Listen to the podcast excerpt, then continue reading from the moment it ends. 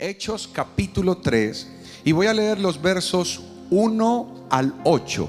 Versos 1 al 8. Gracias, mi amigo pastor. Y lo voy a leer en la nueva traducción viviente. Me gustó cómo esta versión lo abordaba. Capítulo 3 de Hechos, versos 1 al 8, en la nueva traducción viviente. Dice así la Biblia. Cierta tarde, Pedro y Juan fueron al templo para participar en el servicio de oración de las 3 de la tarde. Verso 2. Mientras se acercaban al templo, llevaban cargando a un hombre cojo de nacimiento. Todos los días lo ponían junto a la puerta del templo, la que se llamaba Hermosa, era el, nombre del templo, templo La Hermosa. ¿Para qué lo colocaban allí? Dice la Biblia, para que pidiera limosna a la gente que entraba. Bueno, pues qué mejor lugar para pedir limosna que el templo. Por esto que la gente va con un corazón sensible, puede soltar un poco de monedas, de dinero, y allí colocaban a este hombre en calidad de desamparado, de mendigo. Dice el verso número 3. Cuando el hombre vio que Pedro y Juan estaban por entrar, les pidió dinero. Este hombre ve que dos individuos ingresan al templo y les dice, ¿por qué no me ayudan un poco ante mi condición de persona discapacitada? Estoy lisiado. Pedro y Juan, dice el verso 4, Pedro y Juan lo miraron fijamente. Pedro le dijo, míranos. Era un hombre que seguramente no sostenía la mirada más que levantar la mano pidiendo y suplicando un poco de misericordia. ¿Sabe por qué? Porque él era una persona indigna. Él no podía entrar al templo. Según la ley judía, este hombre no podía entrar por esas puertas. Así es de que él se siente tan indigno que ni siquiera mira a los que están entrando. Y Pedro comienza dándole identidad. Escuche bien esto. Lo primero que Dios hace cuando va a actuar un milagro es llegar a tu vida y dar identidad a tu vida. Es decir, va a levantar la fe en tu vida. Porque hay enfermedades, porque hay cosas en la vida que llegaron producto de lo que otros han dicho, de lo que otros han hecho, de lo que otros han transferido. Y lo que el Señor comienza a hacer a través de Pedro es generar una gran identidad en él. Y Pedro le dice, míranos.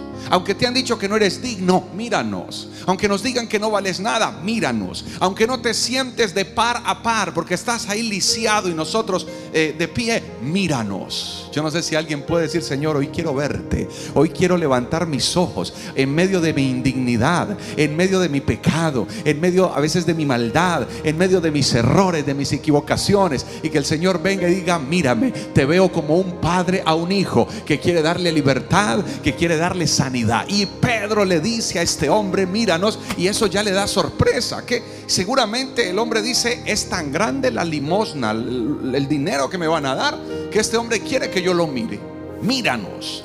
El hombre, dice el verso 5, el hombre lisiado los miró ansiosamente, esperando recibir un poco de dinero.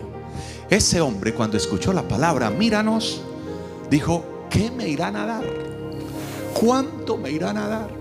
Si este hombre está haciendo una pausa, no colocó la limosna como todos, sino que se detuvo a mirar a un hombre como yo. Él dice, a esta versión me encantó cuando dice, lo miró ansiosamente. Verso 6. Pero Pedro le dijo, yo no tengo plata. Ah, ahí un tremendo desánimo para el mendigo. Una persona necesitando dinero y el otro le dice, mírame, ah, ¿qué, ¿cuánto me vas a dar? No tengo plata. No tengo oro. Ya yo creo que el, mendigo está diciendo, ¿para qué me haces perder el tiempo? Sigue tu camino, que ahí viene el otro que ese de pronto así me da. Usted está estorbando. Porque no tiene plata, no tiene oro. Me dice que lo mire. Usted lo que quiere es conversar y yo necesito es plata. Y Pedro lanza la palabra final cuando dice lo siguiente. Pero te daré de lo que tengo. Ah, ¿qué habrá pensado el mendigo? Ese hombre va a sacar un pan, un pescado, o, alguna cosa. Si estuviéramos en esta época diríamos, va a sacar una tortilla, un taco y me va... Porque Pedro le dice, no tengo plata, no, no tengo oro, tampoco, no. Pero te voy a dar algo de lo que tengo. ¿Qué le puede dar a alguien que no tiene plata? ¿Qué puede ofrecerle a alguien que de antemano le advirtió? No tengo nada económico. Pues comida. Y yo creo que el mendigo ya iba a decir, Señor, ya comí. Cuando de repente el apóstol Pedro le suelta esta palabra. En el nombre de Jesucristo de Nazaret, levántate y camina.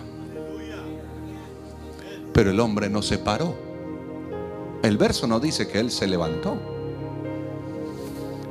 Viva la escena conmigo. Métase en el, en el pasaje, en el versículo. Cuando yo estudiaba este pasaje para traérselo a ustedes a este tiempo lindo de, oración, de campaña, de milagros, yo me metía en el pasaje y decía, a ver, otra vez, otra vez, ¿cómo fue eso? Traen el mendigo, Pedro lo ve, lo sientan donde siempre lo sentaban a pedir limosna. El hombre con la mano ahí, sin mirar a nadie. Pedro pasa. Pedro se queda mirándolo y le dice, míranos. El hombre, dice el verso, ansiosamente lo mira. Y le dice, amigo, no tengo plata. No. No tengo oro. No. Pero le quiero dar algo. ¿Qué? Un tratado, una Biblia, o, pan, o tacos, o alguna cosa. Dice el tipo, y dice, en el nombre de Jesucristo, levántate. Uno esperaría que, el, narrador del verso, en este caso Lucas probablemente, el que escribe eh, Hechos de los Apóstoles, narre con cierto sensacionalismo y tremendamente el paralítico se... No, Lucas era un hombre estudiado, cuerdo y escribe tal cual pasan los acontecimientos y me muestra que el hombre no se paró. Claro, es que no es tan fácil. No olvide que este hombre está lisiado, paralítico, inmóvil desde su nacimiento. No es algo que pasó ayer o hace ocho días. El hombre nunca ha sabido qué es caminar. Cuando él escuchó esas palabras, en el nombre de Jesucristo, de Nazaret, levántate, anda. El hombre dice, este está más loco de lo que yo pensé que no tiene plata, que no tiene oro, que me va a dar algo. Y cuando espero que me dé aunque sea un pan, me sale con que camine. Tal vez el hombre habrá pensado, esto es una total burla. Como no se paró, dice el verso 7, entonces Pedro tomó al hombre. Ese hombre que está lisiado, entonces, ¿sabe qué es lo que está haciendo el pastor René y la iglesia Filadelfia en Sherman? Al que no se quiere levantar, entonces le hace un evento para que se levante. El que no ha podido avanzar le hace un evento, le hace una campaña, le hace un ayuno, le hace madrugadas. lo que está haciendo la iglesia es hacer esto. Levántese, levántese. Si usted no se levanta por su propia mano, nosotros lo levantamos. Ese es el evangelio de Cristo, donde el Señor dice: Si tú no vas, pues yo voy. Si tú no te levantas, yo te levanto. Si tú no lo haces, yo voy por ti. Eso es lo que hoy el Señor quiere hacer. Y cuando usted escuche el título que quise colocarle al mensaje, lo va a entender un poco más conmigo. Pedro lo toma de la mano, dice el verso 7. Entonces Pedro tomó al hombre lisiado de la mano derecha y lo ayudó a levantarse. Y mientras lo hacía, al instante los pies, los tobillos del hombre fueron sanados, fueron fortalecidos. Se levantó de un salto, se puso de pie, comenzó a caminar. Luego entró al templo. Ese hombre jamás en su historia había podido entrar al templo, porque la ley judía decía, nadie que esté manco, nadie que tenga defecto, nadie que esté lisiado, nadie que esté cojo, nadie que esté imperfecto puede entrar al templo. Este hombre escuchaba las alabanzas adentro. Este hombre escuchaba que la gente allá salía renovada, que la gente salía feliz, pero él no tenía el privilegio de entrar. Él quizás miraba de reojo, pero no era digno de entrar a ese lugar. Pero cuando él se paró, lo primero que hizo fue entrar al templo, al lugar que toda la vida había deseado entrar, al lugar que toda la vida había querido llegar a encontrarse con Dios. Y en ese momento se paró y entonces él dijo, ya no estoy ya no soy un imperfecto, ya puedo entrar al templo, porque el Señor no solo te sana el cuerpo, sino que te sana el alma y te sana el espíritu y te sana la mente y te cambia y te renueva y te restaura. Esta noche es una noche para volver al templo. Esta es una noche para volver a entrar, no solo con un milagro físico, sino con un milagro en tu espíritu y poder entrar a la presencia de Dios. Aleluya. Se levantó.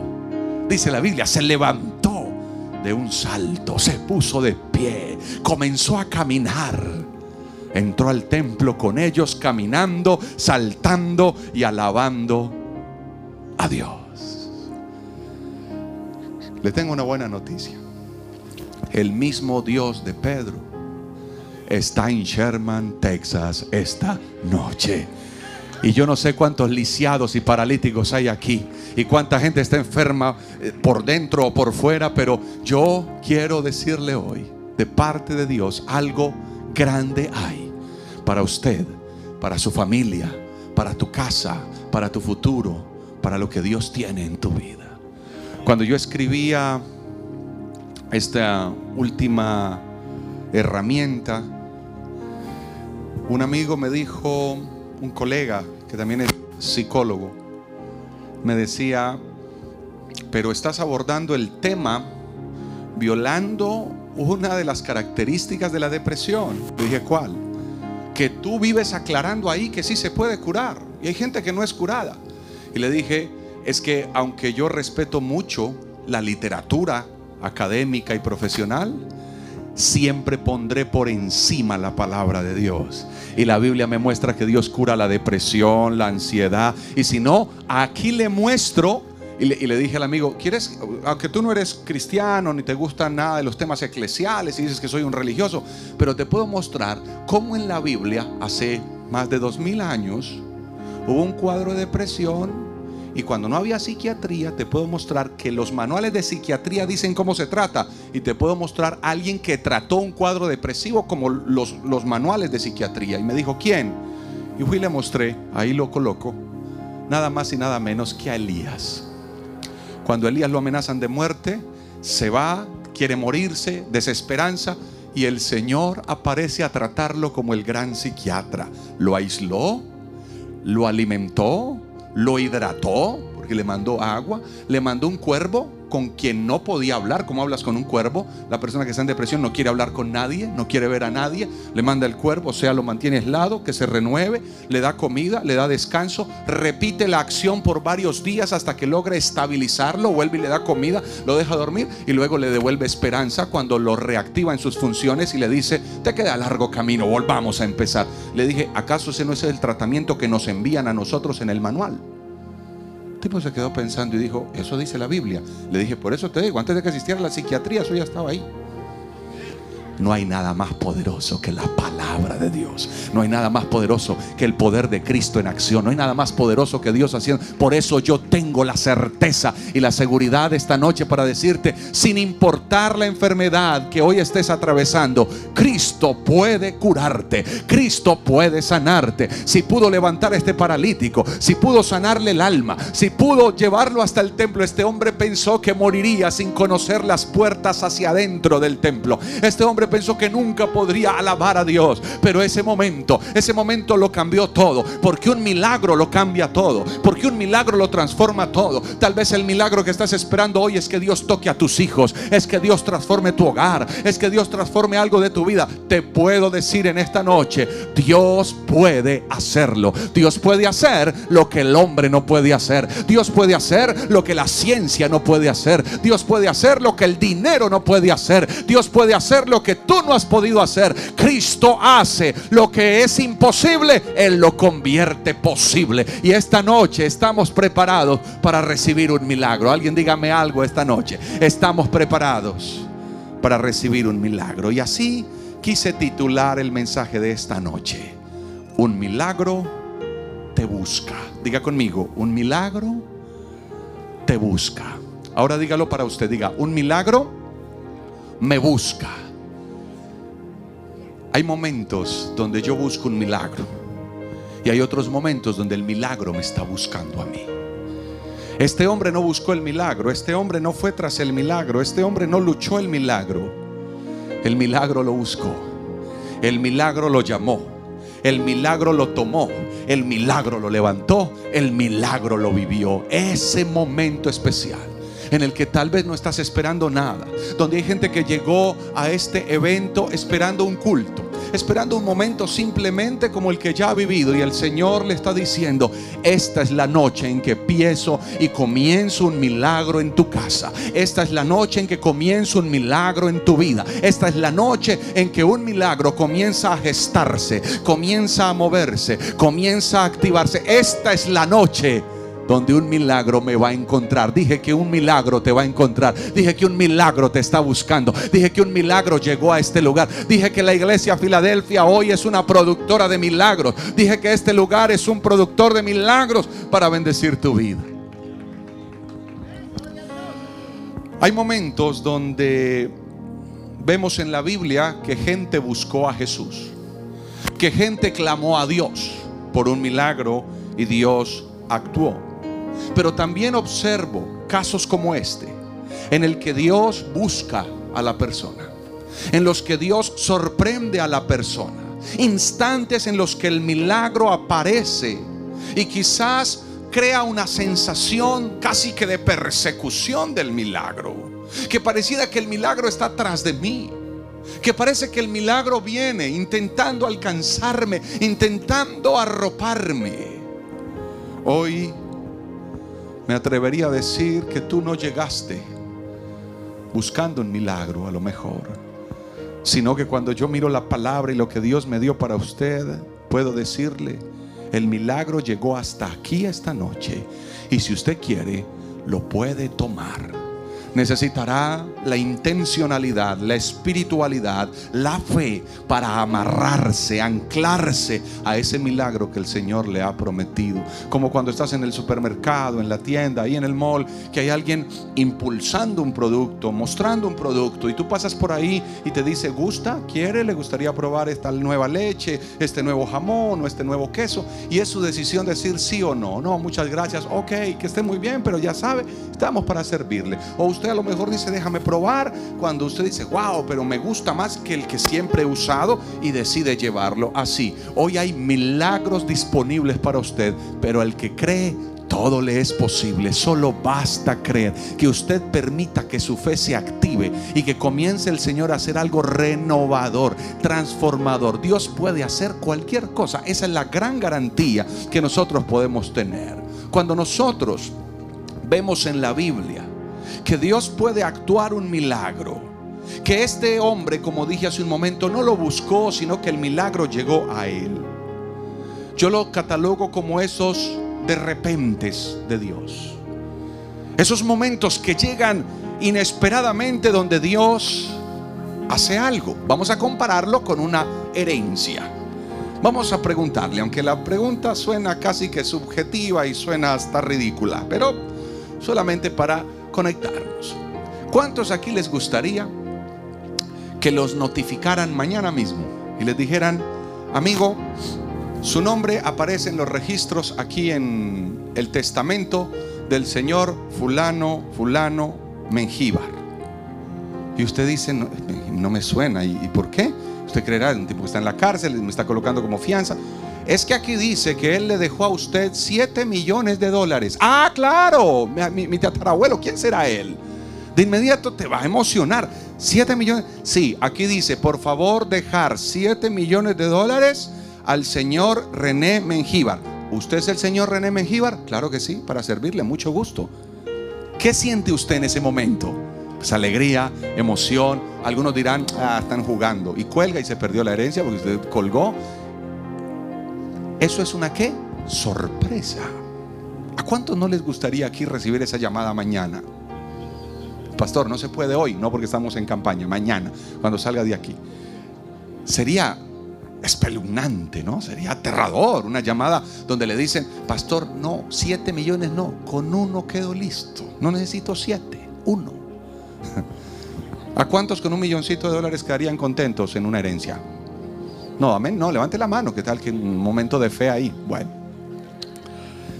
nos gustaría recibir una sorpresa de ese tamaño. Pues bien, cuando esas, llegan esas cosas que son inesperadas, que no, no tenemos en la mente, distinto al que tiene un papá millonario que dice, bueno, tarde o temprano el hombre se irá con Dios y todo eso quedará para mí. A no ser que se lleve una sorpresa que el papá en un descuido suyo firmó todo esto para el ancianato julano de tal y para el enfermero y para no sé quién. Y cuando va a ver, a usted le dejaron 10 mil dólares y el resto para la beneficencia y para tanta cosa. y ahí va a ser un problema. Pero si sigue el curso natural, seguramente usted heredará todo eso. Pero la sorpresa cuál sería? Que usted, sin conocer que tenía un familiar no sé dónde y no sé desde cuándo y no sé cómo, le dejaron algo. Eso es que sorpresivo. Eso es algo wow, ok. Cuando el Señor prepara un milagro para alguien, Él es especialista en sorprenderlo. Y hay gente aquí que tal vez perdió la esperanza de algunas cosas en su vida, que ya bajó los brazos, que dice no hay para qué, que no se atreve ni a alzar la mirada como este mendigo, que solamente está en el templo o en la iglesia hoy, en las afueras, mire, mire qué casualidad, en las afueras del templo, estirando la mano y diciendo, Pastor Arango, lánceme una palabra, deme una promesa, aunque sea una profecía, hágame pasar al, al al, altar, diga mi nombre en público, que yo sienta que Dios está aquí. Y se lleva la sorpresa que el pastor Arango lo que vino fue decirle, hey, échame un vistazo. Dios ha preparado un milagro para ti esta noche. Y esta noche podrás volverte a levantar, volver a saltar, volver a caminar. Hay gente que está lisiada hace años. Hay gente que se quedó paralizada. Hay gente que está ermitaña, que no sabe hacia dónde ir. Y el Señor dice, llegó la hora de que vuelvas a caminar. Pero ¿para qué? Para como hizo el paralítico, entrar al templo, llegar al templo, honrar a Dios. ¿Eso qué significa? Que restaures tu espiritualidad. Esta noche Dios quiere sanar cuerpos, Dios quiere sanar familias, Dios quiere sanar vidas, Dios quiere sanar hijos, aún a la distancia. Hay gente que está aquí y está en este momento sintiendo, ¿acaso el Señor podrá sanar esa persona que está en México, en Honduras, en Salvador o en California o en la Florida? El Señor puede hacer cualquier cosa en cualquier lugar y en cualquier momento, porque Dios hace mucho con poco y todo con nada. Ese es el Cristo que yo te predico en esta noche. Alguien puede alabar al Señor conmigo, con alegría, con júbilo, con regocijo, diciendo, Señor, gracias. Ahora bien, mm, cuando digo que un milagro te busca, tiene dos características. Número uno, el milagro te busca aunque tú no lo esperes. Número uno, aunque tú no lo esperes.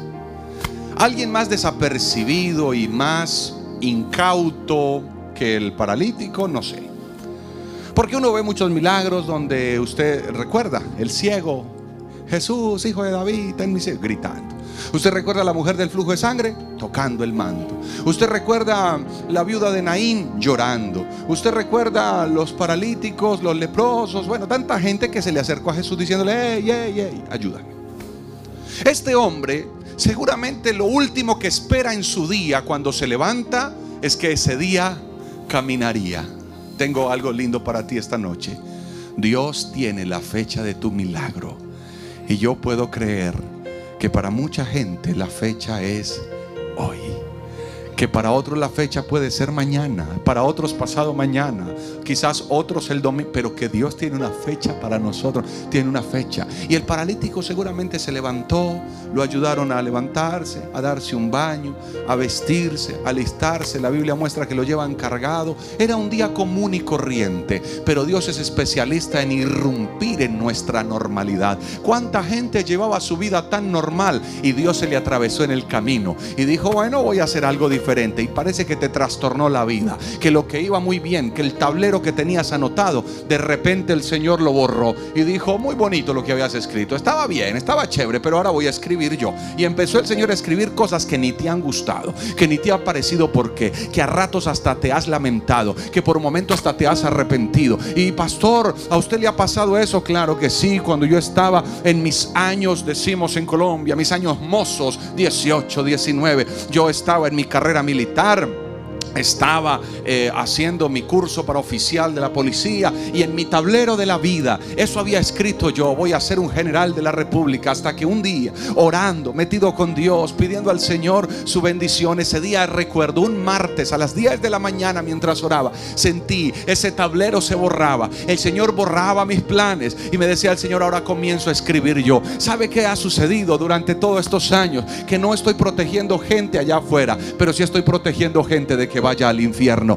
Qué bendito regalo me entregó el Señor. Porque cuando Dios escribe tu tablero, siempre te irá bien. Cuando dejas que Dios escribe la historia, te irá bien. Hay cosas que Dios va a cambiar sin que sepas a qué horas las cambió. Y así lo hizo con el paralítico. Él llega al templo, él ve que es un día normal, todo transcurre normal. Las, las limosnas que pide, como que no está funcionando bien la cosa, pero mañana será un mejor día. Habrá pensado el paralítico, mendigando, esperando la conmiseración, la compasión, la misericordia de alguien. Pero Dios tenía anotado un milagro. Y ese momento llega Pedro, cuando llega un hombre de Dios. Y yo creo que el hombre de Dios es usted y la mujer de Dios es usted y la familia de Dios es usted. Usted hoy puede ir y transformar el ambiente de su casa. Usted hoy puede ir y transformar el ambiente del cuarto de su hijo. Usted puede ir y transformar esa empresa. Usted puede ir y transformar hoy su hogar porque usted carga la presencia de Dios como hizo Pedro cuando dio la orden y dijo en el nombre de Jesucristo. Yo creo que en el nombre de Jesucristo cualquier enfermedad tiene que retroceder.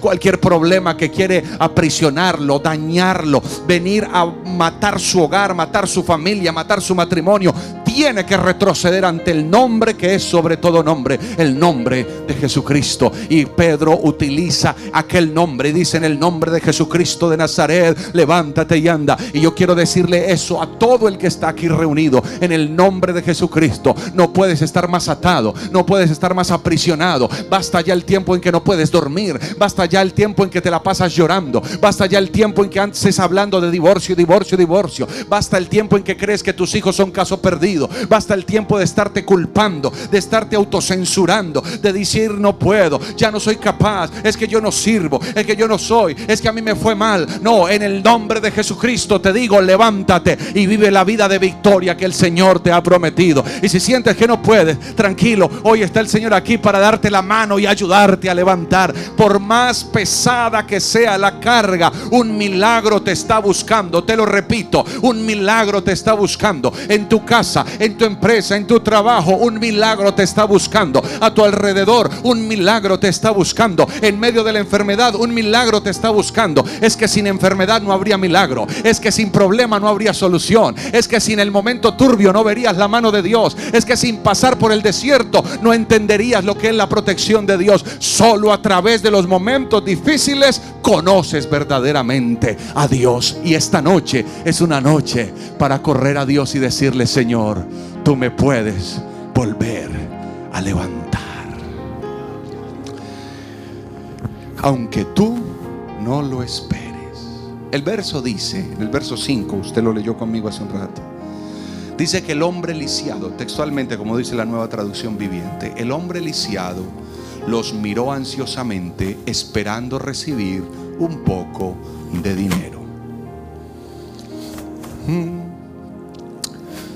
Dios a veces da más de lo que esperamos. Usted está esperando algo y Dios le sorprende con algo mejor. Usted quiere A y Dios le da el abecedario completo. Usted quiere que Dios le dé un dinero y Dios le da no un dinero, le da el dinero y más. Este hombre está esperando un poco de dinero, esperaba una moneda, esperaba un poco de ayuda en su actitud de, o en su condición más bien de desamparado. Y este hombre que esperaba una moneda recibe muchísimo más que una simple moneda. Cuando corres al mundo, recibes lo que buscas. Cuando corres al pecado, recibes lo que buscas. Vas a una cantina o como le llamarán ustedes, a un club de baile o un lugar de borrachera, pues si vas allá es porque te vas a emborrachar. ¿Y qué recibes? Borrachera. Vas tras una mujer que no es tu esposa, un hombre que no es tu esposo, ¿y qué recibes? Placer. Es lo que estás buscando, ¿no? Vas tras un negocio turbio y que recibes algo de ganancia ilícita. Con los problemas que todo lo que estoy mencionando trae. Pero eso es lo que recibes. Porque el mundo siempre da lo que tú estás esperando. Cuando llegas al Señor no funciona así. El Señor da más de lo que tú te imaginas. Recuerda cuando el Señor le decía al pueblo de Israel. Recuerda que el pueblo de Israel estaba rodeado de pueblos. Y el pueblo de Israel estaba enseñado a observar que los egipcios tenían un Dios para cada cosa. El Dios del aire, el Dios de la lluvia, el Dios... Y el Señor le empezó, ahí viene mi tren de cada campaña, ahí viene mi tren. Yo estaba tan contento que este año el tren no había pasado, pero ahí ya lo escuché, va. Bendecimos al conductor del tren y a los señores que van en el tren. Pero es que ya me atormentó, lo escuché de lejos, ahí viene, ¿cierto que sí? ¿Lo escucharon? Va. No sabrá el, el conductor que desde acá lo bendecimos cada año cuando pasa por Sherman. Y les decía que cuando llegamos a Cristo, el Señor no solamente nos da lo que estamos esperando, el Señor siempre da más de lo que estás esperando. Y le decía que el pueblo de Israel lo aprendió, porque aunque ellos tenían varios dioses, el Señor les dijo, no, conmigo lo tienen todo, no necesitan varios. Yo soy tu sanador, yo soy tu libertador, yo soy tu proveedor. Yo y el yo soy, yo soy, pero un solo Dios hace todo, sí, porque es el Dios todo por eso, cuando yo veo este texto, digo, ahí está el poder de Dios en acción. Levantó este hombre que ni esperaba, ni pedía, ni suplicaba, ni fe tenía. Le tengo una buena noticia. Tal vez usted hoy vino pobre de fe. Ya se le acabó la poca fe que tenía. Y dice, pastor, yo no tengo ni fe. A mí no me hable de fe hoy. Bueno, este hombre yo no le veo fe por ningún lado. Este hombre lo que quiere es dinero. No tiene fe. Él quiere feria. Necesito. Y el hombre que no tengo plata ni oro, yo creo que bajó la mano. Entonces, ¿qué haces aquí? Tengo algo mejor. Porque Dios siempre tiene algo mejor. Dios tiene algo mejor que esa borrachera. Dios tiene algo mejor que la droga. Dios tiene algo mejor que los alucinógenos. Dios tiene algo mejor que la vida sexual, desorden. Dios tiene algo mejor que eso para ti. El milagro cuando aparece te muestra que Dios tenía algo mejor. Porque cuando corro al Señor habrá más. ¿Sabe qué sucede? Yo voy en medio de mi enfermedad a buscar al médico y recibo una pastilla. Voy a buscar al psiquiatra y recibo terapia. Voy a buscar al terapeuta y recibo un consejo, voy a buscar quizás al pastor y recibo su atención, voy a buscar un hermano, recibo una palabra. Mire, en todos sus cuadros de enfermedad o de molestia siempre recibo algo. Y estoy recibiendo del uno o estoy recibiendo del otro, pero cuando llego al Señor recibo la sanidad, recibo la salvación, recibo la restauración, recibo la restitución, recibo la multiplicación. Con Dios siempre recibes más, con Dios siempre tendrás más, con Dios siempre verás que hay más para ti, para tus hijos. Dios apenas comienza contigo. Pero es que tengo 60, 70. Dios apenas comienza contigo. Pero me siento viejo. Dios apenas comienza contigo. ¿Por qué? Porque con Dios siempre recibo más. Y aunque yo no lo espere, así como este hombre no lo esperaba. Puedo estar seguro que Dios tiene la intención, tiene el deseo de darme más de lo que estamos quizás esperando o de lo que estamos anhelando. Todo el que quiera un milagro esta noche, aunque de pronto su fe haya fallado, me atrevo a decirle, hoy puede ser tu día para recibir un milagro. Pero ¿qué es un milagro, pastor? El milagro es una intervención divina que el Señor ejecuta en un momento específico. Esa intervención divina donde usted tal vez piensa que nadie más puede hacer algo, que nadie más puede ayudarlo. Eso es un milagro. Hay cosas que son eh, asuntos casuales del día a día, eh, que son producto de la misericordia de Dios, respirar, nuestro aire, nuestro ambiente. Pero hay momentos donde usted necesita es una intervención directa de Dios. Eso es un milagro. He visto a Dios obrar de diferentes maneras. He visto cómo el Señor opera el milagro de la salvación en las vidas. He visto cómo el Señor aparece con un milagro físico sobre un enfermo. He visto cómo el Señor aparece con un milagro aquel que tiene una enfermedad emocionalmente o mentalmente y el Señor viene y le muestra que Él puede hacerlo. Lo he vivido en mi familia, lo he vivido con mi señora esposa, lo he vivido con mis hijas, lo he vivido en mi cuerpo, donde hay cosas que han aparecido y de repente oras, clamas al Señor después del diagnóstico y vuelves y el médico dice ya no lo encuentro, no lo veo, no sé dónde está. ¿Eso es un qué? Milagro. Hace como unas tres semanas me dio por tomar mucho café en la noche. Y pues eso no es bueno, tanto café. Pero me pasé. Y cuando me fui a descansar, empecé a sentir el corazón como muy acelerado. Ay, ay, Dios mío. Entonces me senté y empecé a sentirme como un poquito ahogado. Y usted todo lo que tenga que ver con respiración ahora lo asusta. Ya sabe por qué, ¿no? Ya todo lo que sea respirar raro, uno se pone tenso. Entonces oré al Señor y dije, ay Dios mío, en tu nombre hay poder en la sangre de Cristo. Dios mío, mi corazón, guárdame, Señor. Y el corazón acelerado. Señor, será esa cafeína, Dios mío, mira cómo me tiene esto. Y empecé a caminar, me tomé el oxómetro que tengo, miré, está saturando bien, el oxígeno en mi sangre está bien, la tensión un poquito elevada, pero va bien. Llamé al, al servicio de emergencias que vienen, que uno contrata. Llegaron, un médico jovencito, quiso escucharme en el corazón y dice, a usted le han dicho que tiene un soplo en el corazón. ¿Soplo? ¿Soplo de qué?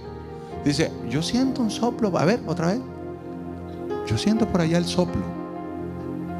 Yo dije, no, me morí. O sea, ya, ya, ya. Y yo dije, no, ¿sabe que Yo me voy para la clínica. Él dije, muchas gracias, yo me voy. Y dijo, sí, es mejor que vaya.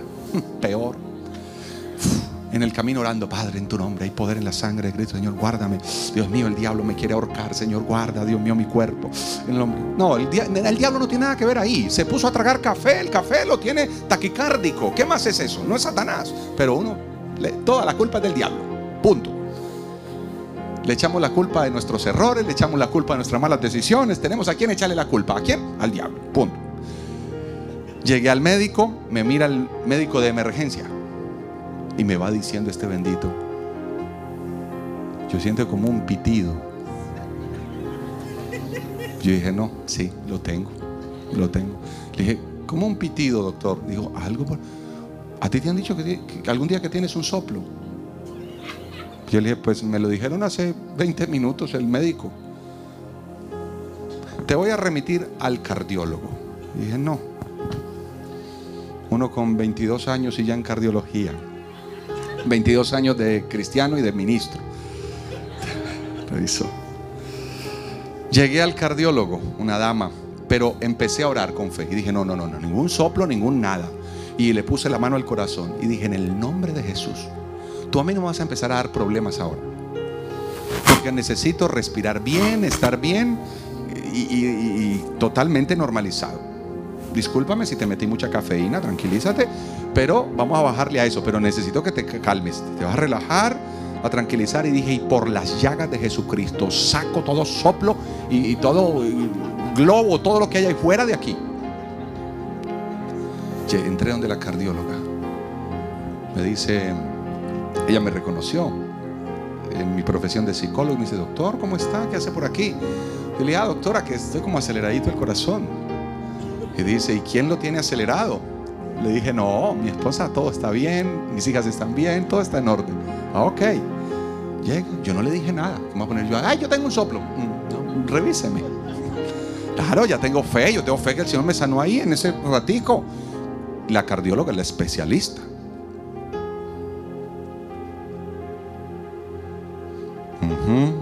Doctora, ¿cómo está el corazón?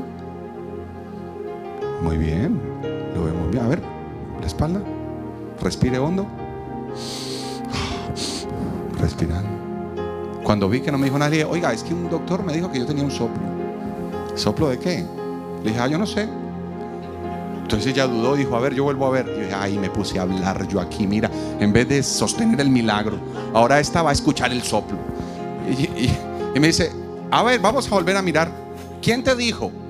Y le dije, dos médicos el de emergencias y el otro. Dijo, pero yo soy la cardióloga. Le dije, claro, por eso le creo eso a usted. A ver, piensa ella. Y decía, Padre, en tu nombre. Dos médicos dijeron soplo, pero tú dices la última palabra, Señor. Cuando al final ella me mira y dice, más soplo tengo yo que tú. Le dije, o sea que yo estoy bien.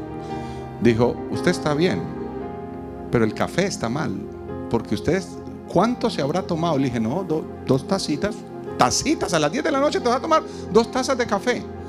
Me dijo, tu corazón, claro, le mandaste un exceso de cafeína, él se puso taquicárdico y se te aceleró. Le dije, pero estoy bien. Dijo, no, tú estás bien, la presión está bien, saturación de sangre está bien, eh, soplos por ningún lado.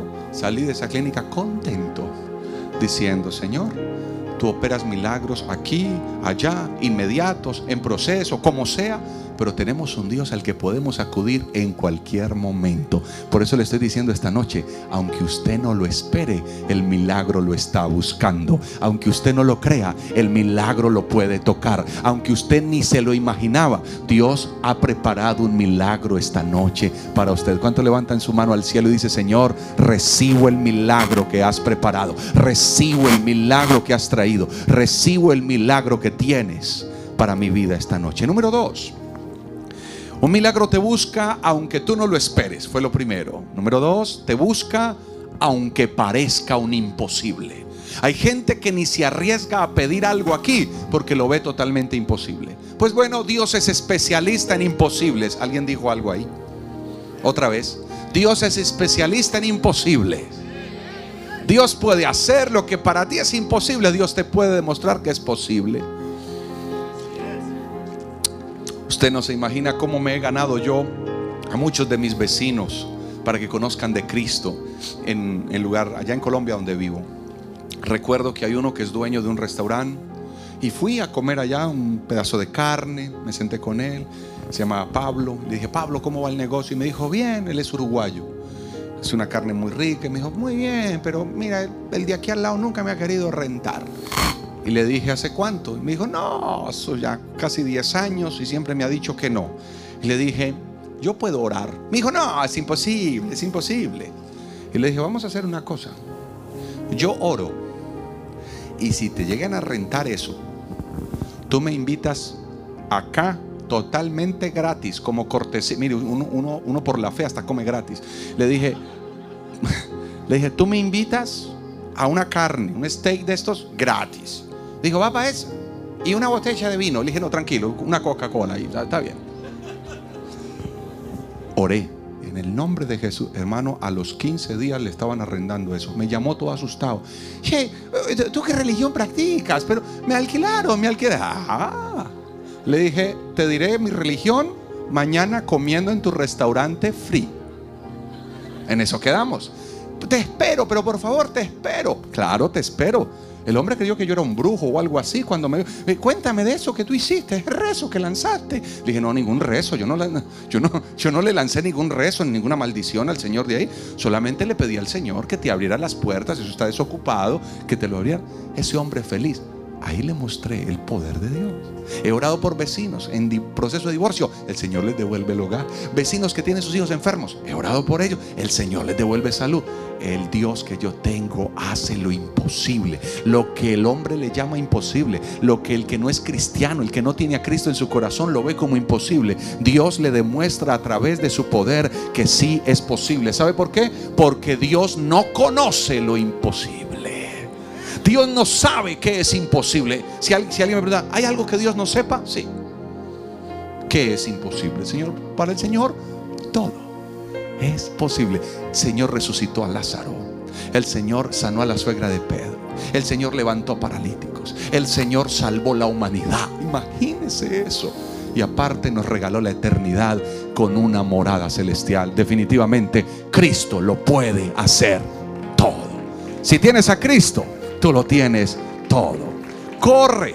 Hoy es la noche para correr al Señor, aunque te parezca imposible, un milagro te está buscando, aunque parezca imposible, Dios quiere sanarte, aunque parezca imposible, Dios quiere restaurarte. Estamos hablando de un hombre que está lisiado desde su nacimiento.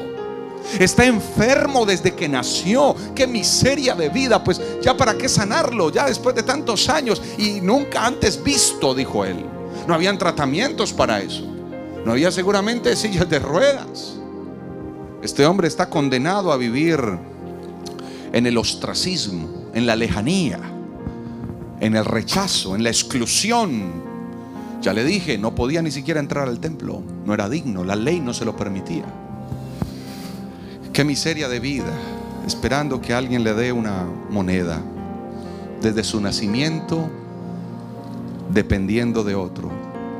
A lo mejor aquí haya gente dependiendo de algún medicamento, dependiendo de otra persona porque tiene un trastorno psicodependiente y siente que si tal persona me deja, entonces yo acabo con mi vida. Bueno, y tantas cosas que la mente te dice.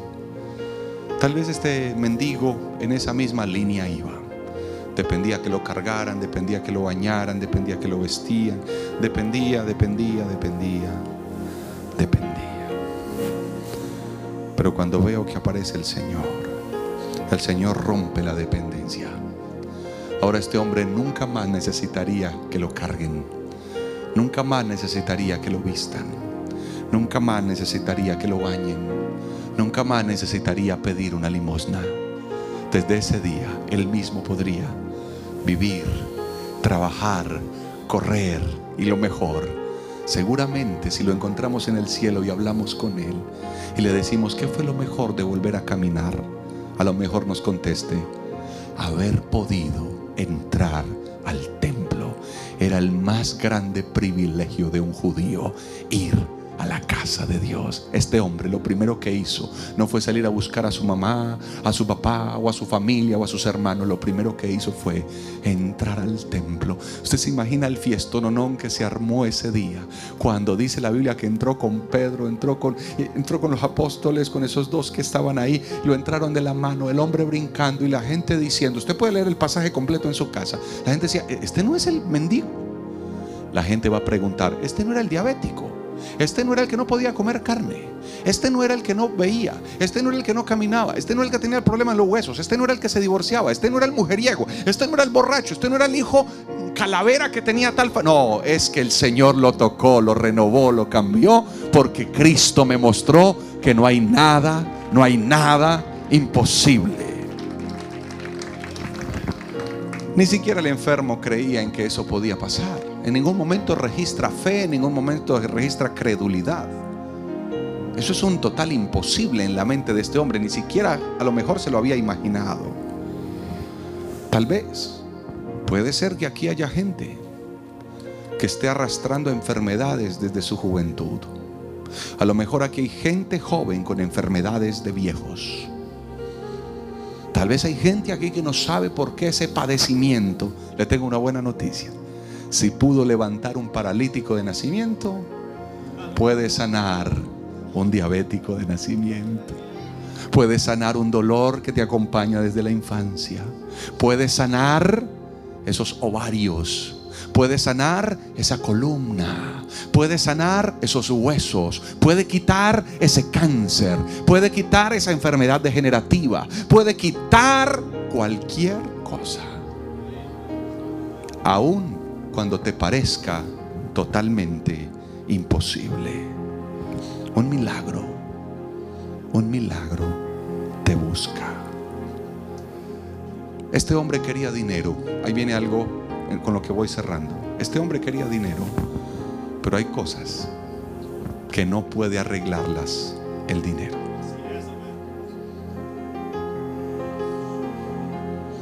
No tengo oro ni plata. Uh pero tengo algo que el oro y la plata no podría darte. Volver a caminar. Usted se puede colocar un momento en la situación del mendigo, sentado esperando que le den algo. ¿Y qué tal una conversación de esas? No tengo plata, muchacho. No tengo lo que tú esperas. Pero ¿qué tal si yo te hago volver a caminar? ¿Usted qué cree que pensaría el mendigo? Se están burlando de mí. Están siendo totalmente irrespetuosos. Pero ¿qué hizo? Vino, lo tomó de la mano, lo levantó, porque ni él mismo lo creía. El, hombre cuando le dan la orden, levántate. ¿Pero qué están hablando? Están hablando de un imposible. Lo levanta. No le dieron dinero le dieron algo mejor que el dinero. Dios da el dinero. Él es el dueño del oro y la plata. Pero sabe, da algo mejor que el dinero y es poder disfrutar ese dinero. ¿A qué le sabe el dinero con una familia hecha pedazos? ¿A qué le sabe el dinero si no puedes comer nada? ¿A qué sabe el dinero si un hijo se está autodestruyendo? ¿A qué sabe un flamante, hermoso vehículo, una lujosa casa? Con un hogar en llamas. El dinero, el dinero no lo arregla todo.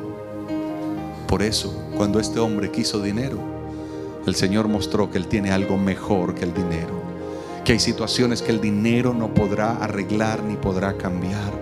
Y lo que Pedro le dijo fue, amigo, esto no se trata de dinero. Esto no se trata de oro ni se trata de plata, se trata de poder, se trata de sanidad, se trata de un milagro. Y en el nombre de Jesucristo, levántate. Yo no sé si alguien está listo aquí esta noche para que un milagro lo encuentre. Te vas a ir con el milagro, ni siquiera que tú viniste a buscar. Te vas a ir con el milagro que te vino a buscar a ti en esta noche, en el nombre de Jesús de Nazaret. ¿Puedes ponerte de pie, por favor?